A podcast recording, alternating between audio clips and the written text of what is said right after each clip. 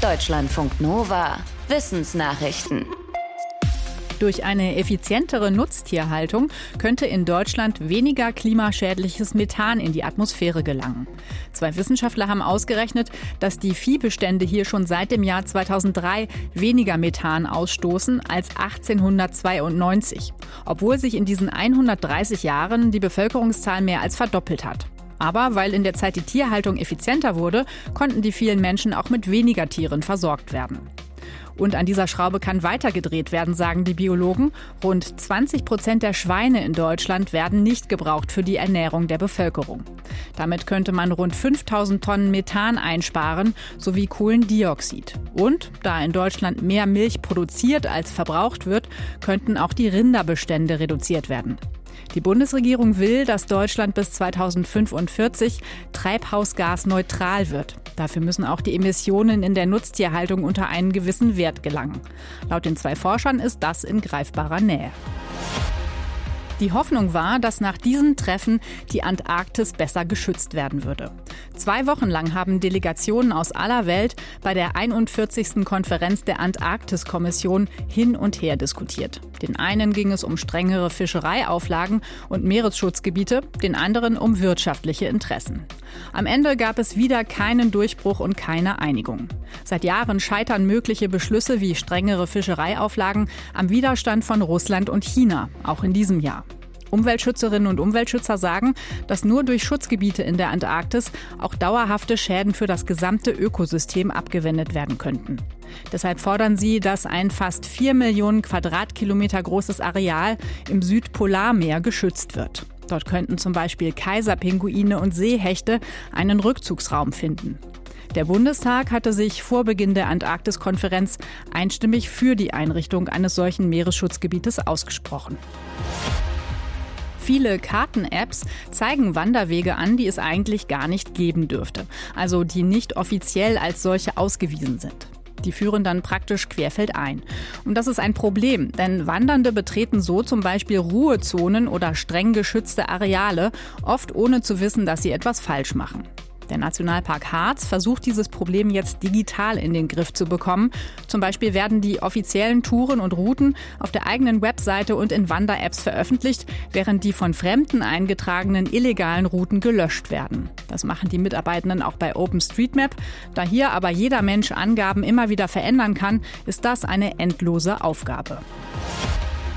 Teile einer chinesischen Rakete sind über dem Südpazifik abgestürzt. Das melden internationale Medien. Vorher war unklar gewesen, wo die Raketenteile runterkommen würden. Sie gehören zu der Hauptstufe einer Rakete, mit der China ein Modul zu seiner eigenen Raumstation Tiangong gebracht hatte. Das war Anfang der Woche. China lässt die übrigen Raketenteile nicht wie andere Raumfahrtnationen kontrolliert abstürzen, sondern unkontrolliert. Das heißt, man kann nicht genau vorhersagen, wo die Raketenteile jeweils runterkommen. Beim Eintritt in die Atmosphäre verglüht so eine Rakete nur zum Teil, der Rest schlägt auf der Erde auf. Deshalb hatte Spanien aus Sorge wegen der 20 Tonnen schweren Raketenstufe seinen Luftraum gesperrt.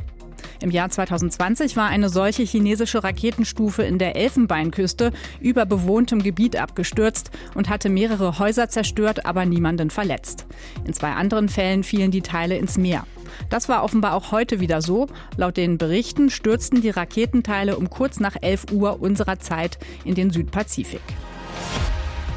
Das erste vollständige Skelett eines prähistorischen Reptils wurde im Jahr 1819 beschrieben in London und dann im Zweiten Weltkrieg bei einem deutschen Luftangriff zerstört. Aber vor einiger Zeit wurde zufällig ein Abdruck des Urzeittiers gefunden im Archiv des Peabody Museum of Natural History der US-Uni Yale.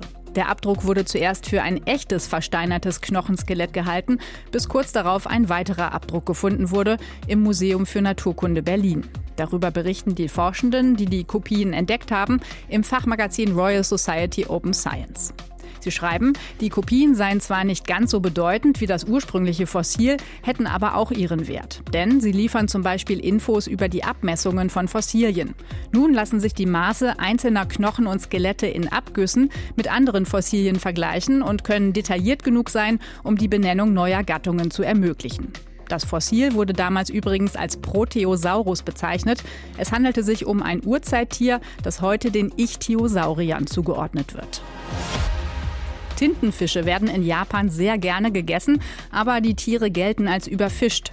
Die Fangmengen gehen seit Jahrzehnten zurück. Deshalb versuchen japanische Forschende schon lange, Tintenfische zu züchten. Und jetzt ist dabei offenbar ein Durchbruch gelungen. Darüber berichtet der britische Guardian. Ein Forschungsteam sagt, dass mit seiner Methode eine Zucht von Tintenfischen auch im großen Stil möglich wäre, kommerziell. Bisher waren alle Zuchtversuche ohne Erfolg, auch weil Tintenfische als aggressiv und anspruchsvoll gelten. Zum Beispiel reagieren die Tiere sensibel auf Wasserströmungen und haben spezielle Futtervorlieben. Die Forschenden haben im Labor eine Abstammungslinie von Tintenfischen über zehn Generationen gezüchtet und gehalten. Sie sagen, dass es günstig und effizient möglich wäre, die Tiere in Tintenfischfarmen zu züchten. Kritikerinnen und Kritiker sagen, dabei werde nicht auf das Wohl der intelligenten Tiere geachtet. Deutschlandfunk Nova